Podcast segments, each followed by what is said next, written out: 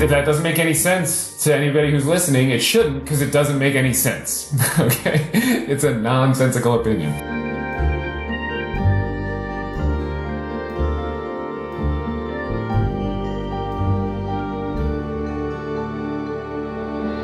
Herzlich willkommen zu Kreuz und Flagge, dem Podcast über die religiöse Rechte.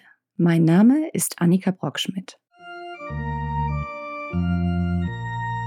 Heute ist wieder der Verfassungsrechtler Andrew Seidel zu Gast, der uns durch den Dschungel des amerikanischen Justizsystems führen wird und der uns erklärt, mit welchen rhetorischen Tricks sich von der religiösen Rechten beeinflusste oder ihr angehörende Richterinnen und Richter massiven Einfluss auf die Gesetze des Landes nehmen. Wir schauen uns außerdem aktuelle Urteile des obersten Gerichtshofs an und diskutieren ihre Folgen für die amerikanische Gesellschaft. Aber fangen wir erst einmal an mit einer, nun ja, in Ermangelung eines besseren Wortes, äh, mit einer Rechtstheorie oder Philosophie, der sich die allermeisten der rechtskonservativen, extremen Richterinnen und Richter am obersten Gerichtshof verschrieben haben, dem sogenannten Originalismus. I mean, origin, originalism is nonsense. The, the, the justices have, know what outcome they would like to get to, and then they work backwards from that to develop the rationale and the, the legal philosophy that gets them there. Uh, and decades of reverse engineering these decisions have led them to this this um, it's it's not really a methodology or a philosophy, but it, we'll, we'll call it a philosophy for now, called originalism. Ein Werkzeug also, das einen intellektuellen Anstrich hat, um zu den Urteilen zu gelangen, die der religiösen Rechten gefallen. Wie argumentiert der Originalismus? Basically, they try to look at the original intent of the the people who wrote the law um, when they are interpreting it. Uh, and of course, you know, some of these laws were written in, in the 1700s, in the early 1800s, when you know women were considered property when black people were considered property. I mean it's an inherent the, the point being it is an inherently bigoted view of the law. Um, and it is trumpeted uh, with with great fanfare here. They act there's a there's a um, there's a holier than thou flavor to the originalism that really um, pairs nicely with the deep religious fundamentalism of many of the judges who who push this original philosophy. There seems to be a a pretty significant overlap uh, between uh, you know the the reverence for holy writ and holy text uh, and the way and the originalist judges as well. And I, I wrote about this um, a while back. Um, when, when they were considering Kavanaugh for confirmation, I wrote about how originalism has the, these really interesting parallels uh, with with literalist religions. Um, and how it gets you into weird places. I mean, and there, there's there's rampant examples of hypocrisy in this too. They use originalism when it's convenient, and when it's not, they they jettison that and create something else to get to the decisions they want. It really is just meant to put them up on this higher plane and say, "See, we're just sticking with the way the law was written. You guys are the activists out there changing everything and doing all this stuff wrong." That, that's that's really what it, it it's only meant um, as, as, a way to protect themselves from the criticism of being activist judges, which is exactly what they're doing. das bedeutet, sich hinter der Philosophie des Originalismus zu verstecken, liefert zweierlei. Einerseits erlaubt diese sogenannte Philosophie, bigotte Urteile zu fällen, da man, wenn man Gesetze so auslegt, wie sie in den 1700ern und 1800ern ausgelegt wurden, zwangsweise dazu kommt. Und gleichzeitig kann man sich als besonders treu zum Gesetzestext darstellen. Denn wenn Gesetze so ausgelegt werden wie damals, hat das dramatische Folgen. Erinnern wir uns daran, nur ein Beispiel, wer damals überhaupt Rechte hatte. Weiße, landbesitzende Männer. Das war's. Und das spiegelt sich natürlich in den Urteilen wieder, wenn sie auf der Basis des Originalismus gefällt werden. Und das entspricht den Vorstellungen einer religiösen Rechten, die wieder genau zu dieser Hegemonie zurückkehren will. Eine interessante Parallele, die Andrew hier anspricht, erklärt, abgesehen von diesen praktischen Ergebnissen der Anwendung dieser Philosophie, weshalb Richterinnen und Richter den Originalismus so aggressiv bewerben, nämlich als moralisch überlegene Auslegung der Verfassung. Die Art und Weise von religiösen Fundamentalisten, ihre heiligen Texte wörtlich zu nehmen, ohne jeden Raum für Interpretation oder Spielraum zu lassen, das wird hier gespiegelt. Auch hier bemerken wir also wieder, wenn die religiöse Rechte argumentiert, dann kommt es nicht auf inhaltliche Kohärenz an. Denn, wie so oft gilt auch hier, die Richterinnen und Richter halten sich nur an die von ihnen so hoch gelobte Philosophie des Originalismus, wenn das zu den von ihnen gewünschten Ergebnissen führt. Der Originalismus dient als moralisches Schutzschild vor Angriffen und Kritik an den extremen Urteilen, die das Gericht fällt, weil man sich darauf berufen kann, sich doch lediglich ganz genau an den Verfassungstext gehalten zu haben und alles andere als Aktivismus deklassiert. Jetzt stellt sich natürlich die Frage, okay, wenn man also sagt, die Verfassung gilt exakt so, wie sie geschrieben wurde, wie stehen diese Leute dann überhaupt zu den Zusatzartikeln? Sind sie dann gegen das Frauenwahlrecht oder gegen das Wahlrecht von People of Color? Denn genau das wäre ja die logische Schlussfolgerung aus ihrer Position. They would bring in they would bring in the the amendments as um, actually amending the original text of the Constitution, and then try to look at what um, the authors of the amendments meant at that time. Um, but it's still not. Um, I, I, mean, that is even that is pushing it a stretch. Again, it's it. You and I are speaking of it a little bit right now as though it is this legitimate and intellectually consistent philosophy, and and, and that's where it's not. Um, it is just it is it's a tool of convenience. Um, they use the philosophy when it when the outcome suits the conservative agenda and when it doesn't, they're no different than other judges who they rail against. And you know, there was there was a case um, that Kavanaugh sat on the on one of the lower courts for that that is the that is the example in the piece that I wrote a couple years ago, um, and the case was challenging the use of the phrase "So help me God" when U.S. presidents take the oath of office because the oath of office is actually written out verbatim in our Constitution and it doesn't include the words, so help me God. It ends, will to the, to the best of your ability preserve, protect, and defend the Constitution of the United States, period. So if you ever have a case for being an originalist, that is as clear as you can get. The Constitution is saying, President, you say these words and these words only. And so that was challenged. The fact that a lot of presidents add the word "so help me God" onto it was challenged. And Kavanaugh, who is the originalist, said, "Yeah, you're wrong. You, they can they can add those words. It's totally fine. I mean, so it's it's as it is just as hypocritical as it can possibly be. I mean that that's that of all the cases where an originalist would have to come down. I mean that is as, as clear as you can get. Um, and, and they just jettisoned it at the first chance they got. So. Ich finde, hier wird ein Problem deutlich, das auch ich immer wieder habe, obwohl ich es eigentlich besser weiß. Die Art und Weise, wie die religiöse Rechte hier argumentiert, und das ist auch in vielen anderen Themenbereichen der Fall, ist so in sich unlogisch, dass man darauf brennt, nachzuforschen, wie sie diese kognitive Dissonanz intellektuell wegargumentiert. Und darüber vergisst man eben sehr leicht, dass inhaltliche Kohärenz nicht das Ziel der religiösen Rechten ist, sondern dass, um bei diesem Beispiel zu bleiben, Originalismus nur der Smokescreen ist, der hochgehalten wird, um zu den schon vorher feststehenden Zielen zu kommen. Gleichzeitig hat diese Strategie aber noch einen weiteren praktischen Nebeneffekt. What they excel at and what they what they really are after is the the public narrative, the media narrative, that they are the ones who are faithful to the original document, to the original meaning of the Constitution, to what it means to be an American. I mean, at its most basic level, that is what the Christian nationalism here is about. It's about it's a fight over what it is to be an American, who is a real American and who's not. Um, and th- this is just another aspect of that because once once they once they have that narrative, nothing else matters almost in a way, right? It, it's it's a way for you to label your enemies and label yourselves, and then you don't have to agree with them because you've already labeled them as the outgroup who's wrong, and that's then you've won the game. That's very handy.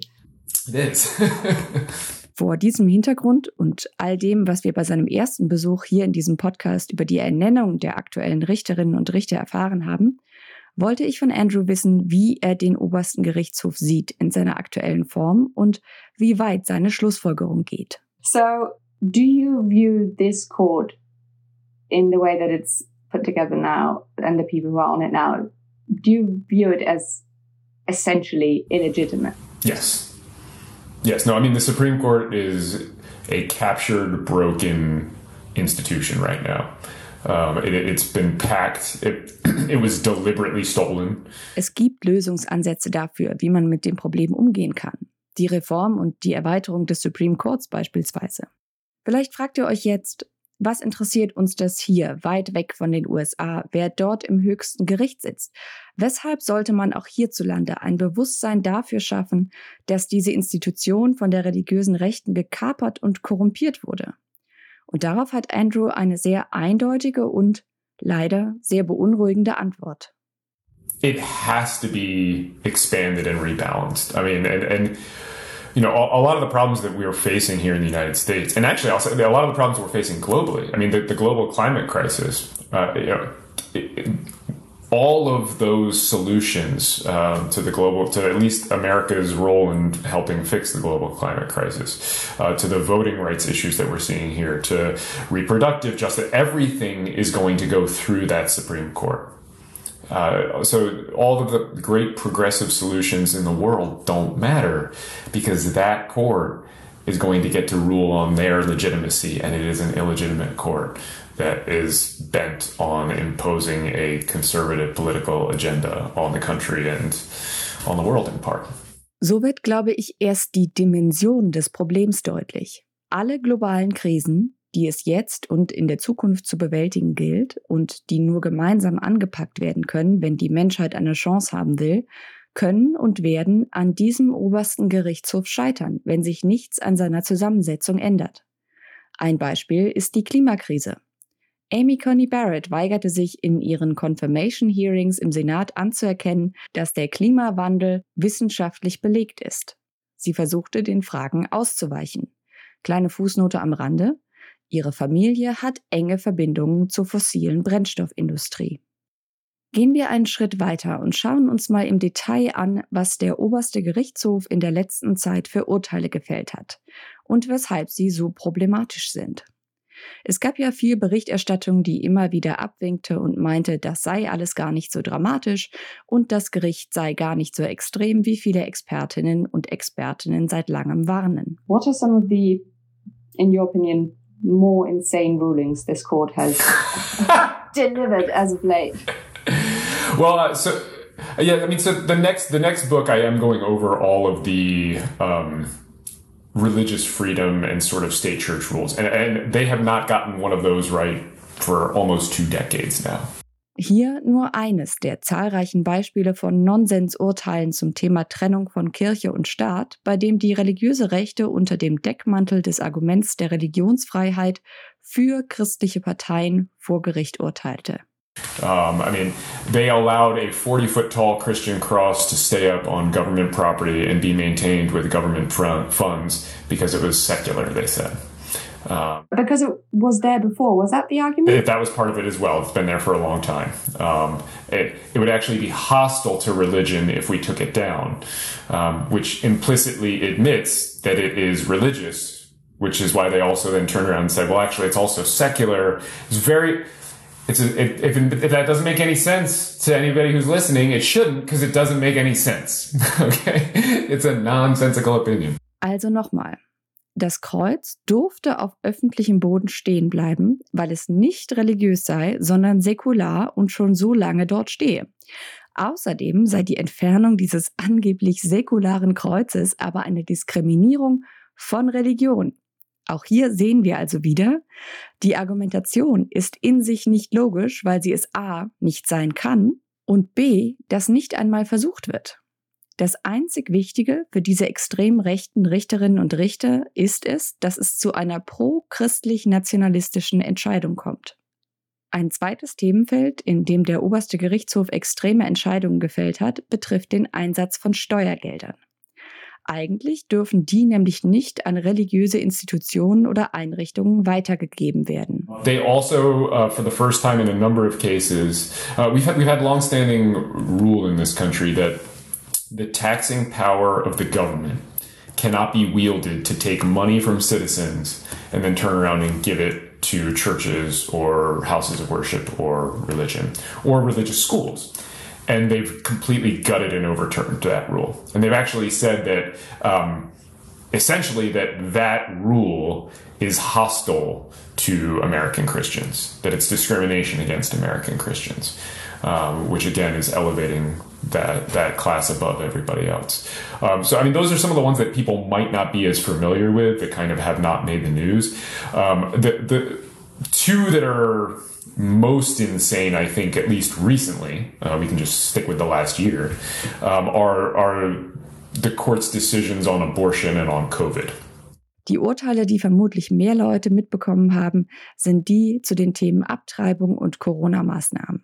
Dazu eines vorneweg. Das Recht auf Abtreibung ist verfassungsmäßig geschützt und zwar landesweit seit dem Urteil im Fall Roe gegen Wade von 1973. Auftritt Texas. Denn dort wurde mit dem sogenannten SB8-Gesetz Abtreibung effektiv für illegal erklärt. Der Fall landete vor dem obersten Gerichtshof durch eine Klage von Abtreibungsprovidern. Und der Supreme Court weigerte sich, das Gesetz zu stoppen und erlaubte damit effektiv Texas, Abtreibungen im Staat zu verbieten. Denn das texanische Gesetz verbietet Abtreibungen schon nach der sechsten Woche wenn die allermeisten Schwangeren also noch gar nicht wissen, dass sie überhaupt schwanger sind. So we had this really crazy um, abortion ban that went into place in a state called Texas, which people probably have heard of. Texas, I, I lived in Texas for a while. It is among the worst. Um, I have, I still have family there. I actually have a sister right there who's who lives in Texas right now and is pregnant, and she's due any day, and I'm just um, I'm terrified for her because the laws in place are draconian right now. And I mean, abortion is medical care, it's health care. And if something goes wrong, I don't know what uh, that's going to look like. Um, I'm deeply, deeply concerned for her at this at this particular time. Doch das war nicht alles. Doch das war noch nicht alles. Denn das texanische Gesetz hatte einen perfiden Kniff, was seine Durchsetzung anging. Denn das texanische Gesetz hat einen perfiden Kniff, was seine Durchsetzung betrifft. Uh, the right to an abortion has existed here in the United States uh, as a right under the U.S. Constitution since Roe versus Wade, which came down in the early 1970s, 1973. Um, other states allowed it before then. Um, and essentially, what the Supreme Court did was allow Texas to say, yeah, we don't want to follow that rule. We're going to go ahead and ban abortion. And the U.S. Supreme Court uh, earlier last month said, yeah, that's fine. In early September, they let they let a, a a law that was deliberately written to over to refute Roe versus Wade uh, to go into effect. So this was a way to try to get around uh, possible lawsuits. It, essentially, it enacted mob rule over the womb.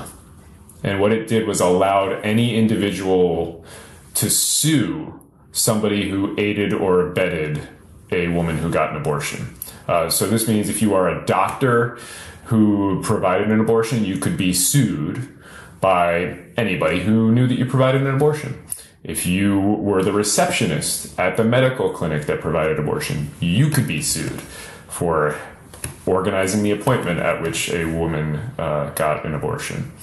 Uh, I mean, so and the, and the list is is endless, uh, and there was actually rewards. You, I mean, there were bounties. A minimum of ten thousand dollar bounty uh, was was offered uh, for anybody to bring these lawsuits. Klägerinnen und Kläger müssen zudem nicht einmal Anwohner des Staates Texas sein. I get that right? That you don't even have to be a resident of the state of Texas to sue. That is correct. The, the first uh, two of the first three lawsuits were not filed by Texans. Uh, one was Arkansas and one was Illinois.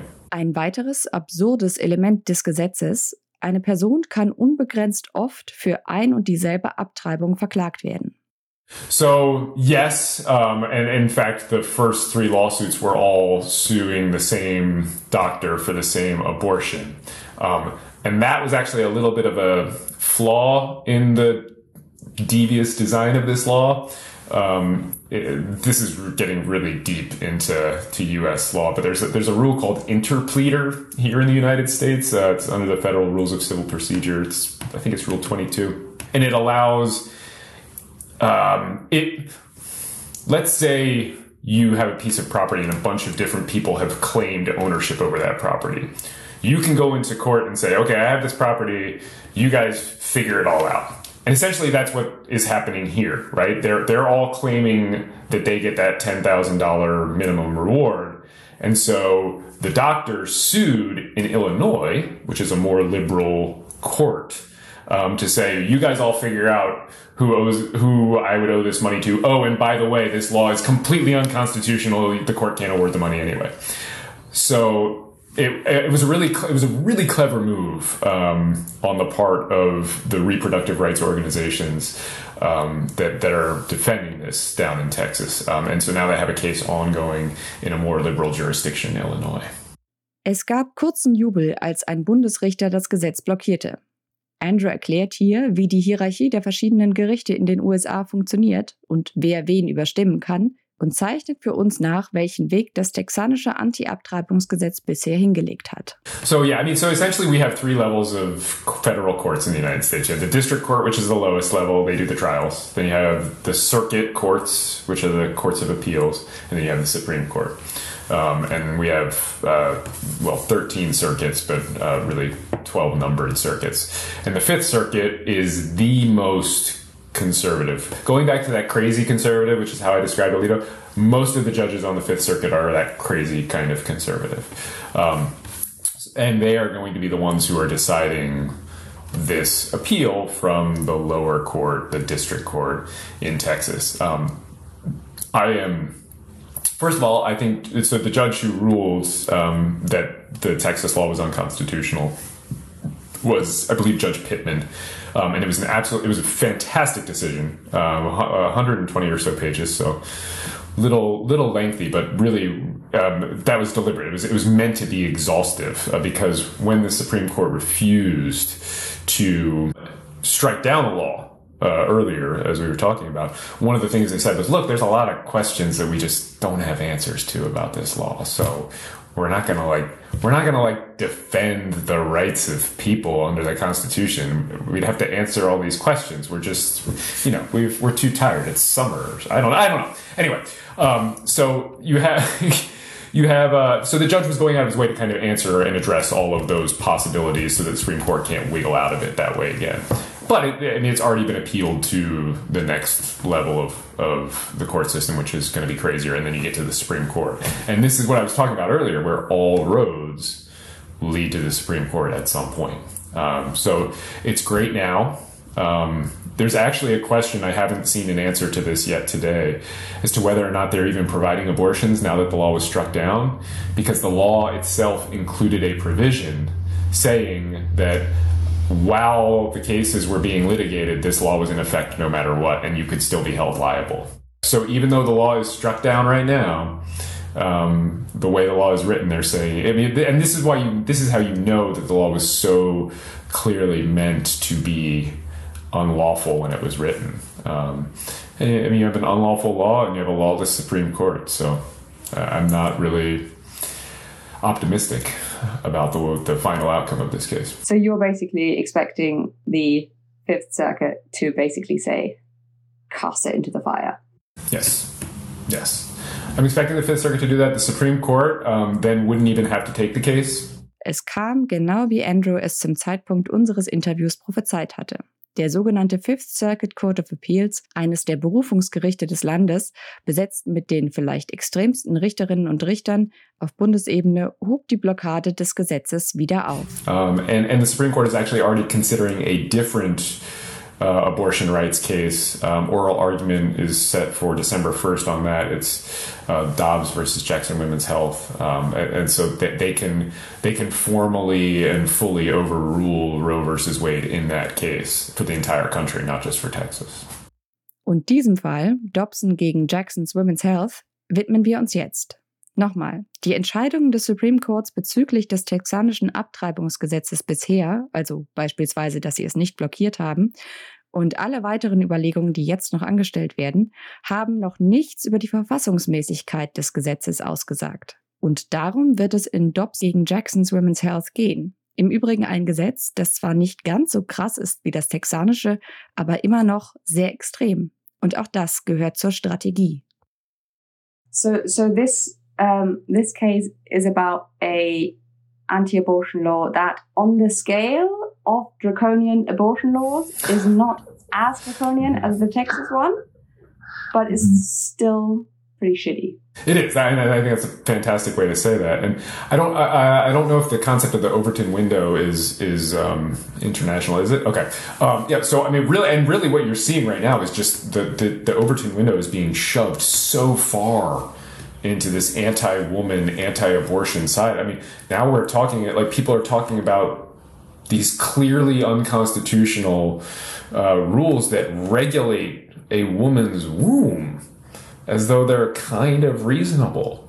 Um, it, it's it, it's the the change is so so fast, uh, and it's part of the reason I'm so very worried for my country. Das Overton-Fenster, das Andrew hier anspricht, meint bestimmte Dinge oder Positionen, die im öffentlichen Diskurs als salonfähig angesehen werden. Und indem also die religiöse Rechte erst ein unfassbar extremes Anti-Abtreibungsgesetz wie das in Texas vorbringt, wo Abtreibungen nach sechs Wochen verboten sind und dann anschließend der Mississippi-Fall vor dem obersten Gerichtshof verhandelt wird, in dem Abtreibungen nach 15 Wochen verboten wären, tritt ein Gewöhnungseffekt ein. Wenn man lange genug über sechs Wochen gesprochen hat, klingen 15 Wochen plötzlich nach viel mehr. It's kind of it's kind of genius in its simplicity because I think you just have to speak about no abortions after six weeks for long enough that mm-hmm. people kind of get used to it. And when you then say, yeah, but let's maybe talk about like what about what about ten? Maybe 10. 10 would be more reasonable. Mm-hmm. It does seem more reasonable compared to the insanity, but it's still on, you know, on the yeah. scale. Yeah, and and this is something that the conservative side in the United States just excels at.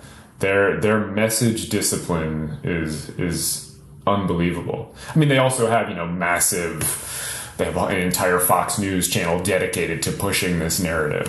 Um, and, and they all get on the bandwagon and they just repeat it until they believe it. Uh, it's 1984 stuff, you know. Weshalb hat der Supreme Court all diese schlechte PR riskiert, indem er das texanische Gesetz durchgewunken hat, wenn doch ohnehin schon am 1. Dezember ein Fall angehört wird, der dem Gericht die Möglichkeit gibt, Roe vs. Wade ganz zu kippen? It's a it's a really good question, and I'll tell you that it's something that a lot of lawyers and law professors uh, have been asking themselves here. Um, anything, any answer I give is is pure speculation. Um, I think um, the court first. I don't think they cared. Um, I, I think I think I honestly think that the five justices of the apocalypse on the Supreme Court plus Roberts are I think they are firm believers uh, that they're they're saving lives by doing this, um, and they, they believe the the cool they believe that the elements in the anti-abortion Kool-Aid. Um, I, so I, I, think they're one they're they're ideologically aligned with that and willing to let it go into effect because of that. Aber ideologische Überzeugung ist nicht die einzige Motivation, die Andrew hinter dieser bizarren Entscheidung sieht. I also think that there is value for them in the confusion that is created after the decision. Um, so, for instance, the I read that decision, which again is very short. You know, it took me two minutes to read, and I, I immediately said, you know, Roe versus Wade is is dead. It's it's been killed and I, I stand by that, and I think that's accurate. But there has been a huge debate, and you have other constitutional law professors saying, "Well, no, not technically," and that kind of confusion plays into the myth of the Supreme Court as this nonpartisan, impartial body. Hier kommen wir wieder zu der Verschleierungsstrategie, über die wir schon zuvor gesprochen haben. Solange das Gericht nicht Wort für Wort schreibt, Roe vs. Wade ist aufgehoben, lässt sich immer noch über die technischen Details diskutieren.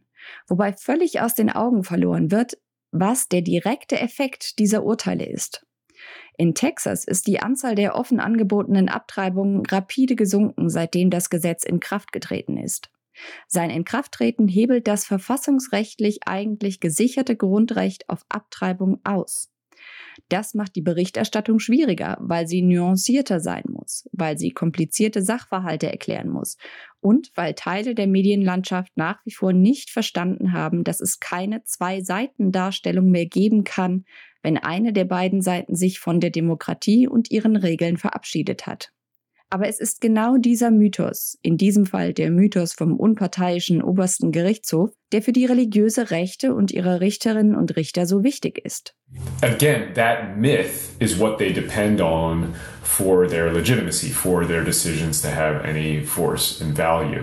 So this, I think, part of it is doing it this way allows them to retain some of that mythos um, while still accomplishing that conservative checklist.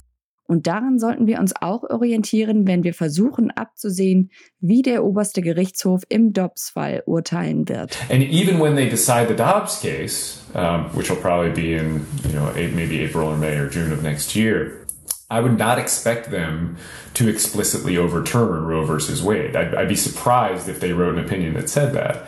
I'd be more, I'd more expect them to say, um, this is an acceptable law. They'll they'll allow these limits to go into place in other ways, but you know we're not overturning Roe versus Wade, and that can then you also still have this. I mean, this has proven to be the best motivation for conservative voters in the last 40 years the, the goal the desire to overturn roe versus wade why would you get rid of that why would you burn that in a court decision? So um, it also would give you you know, nice headlines. Court, uh, Supreme Court yeah. refuses to overturn Roe v. Wade. Yes, and, and, and our media is just absolutely willing to to give those headlines. I mean, they're they're eager to do it. Um, and part of that is because if you are a journalist that covers the Supreme Court, you re- you rely on that court for access uh, which is why you know I mean Justice Alito is out there at Notre Dame punching down at these journalists. It's a warning.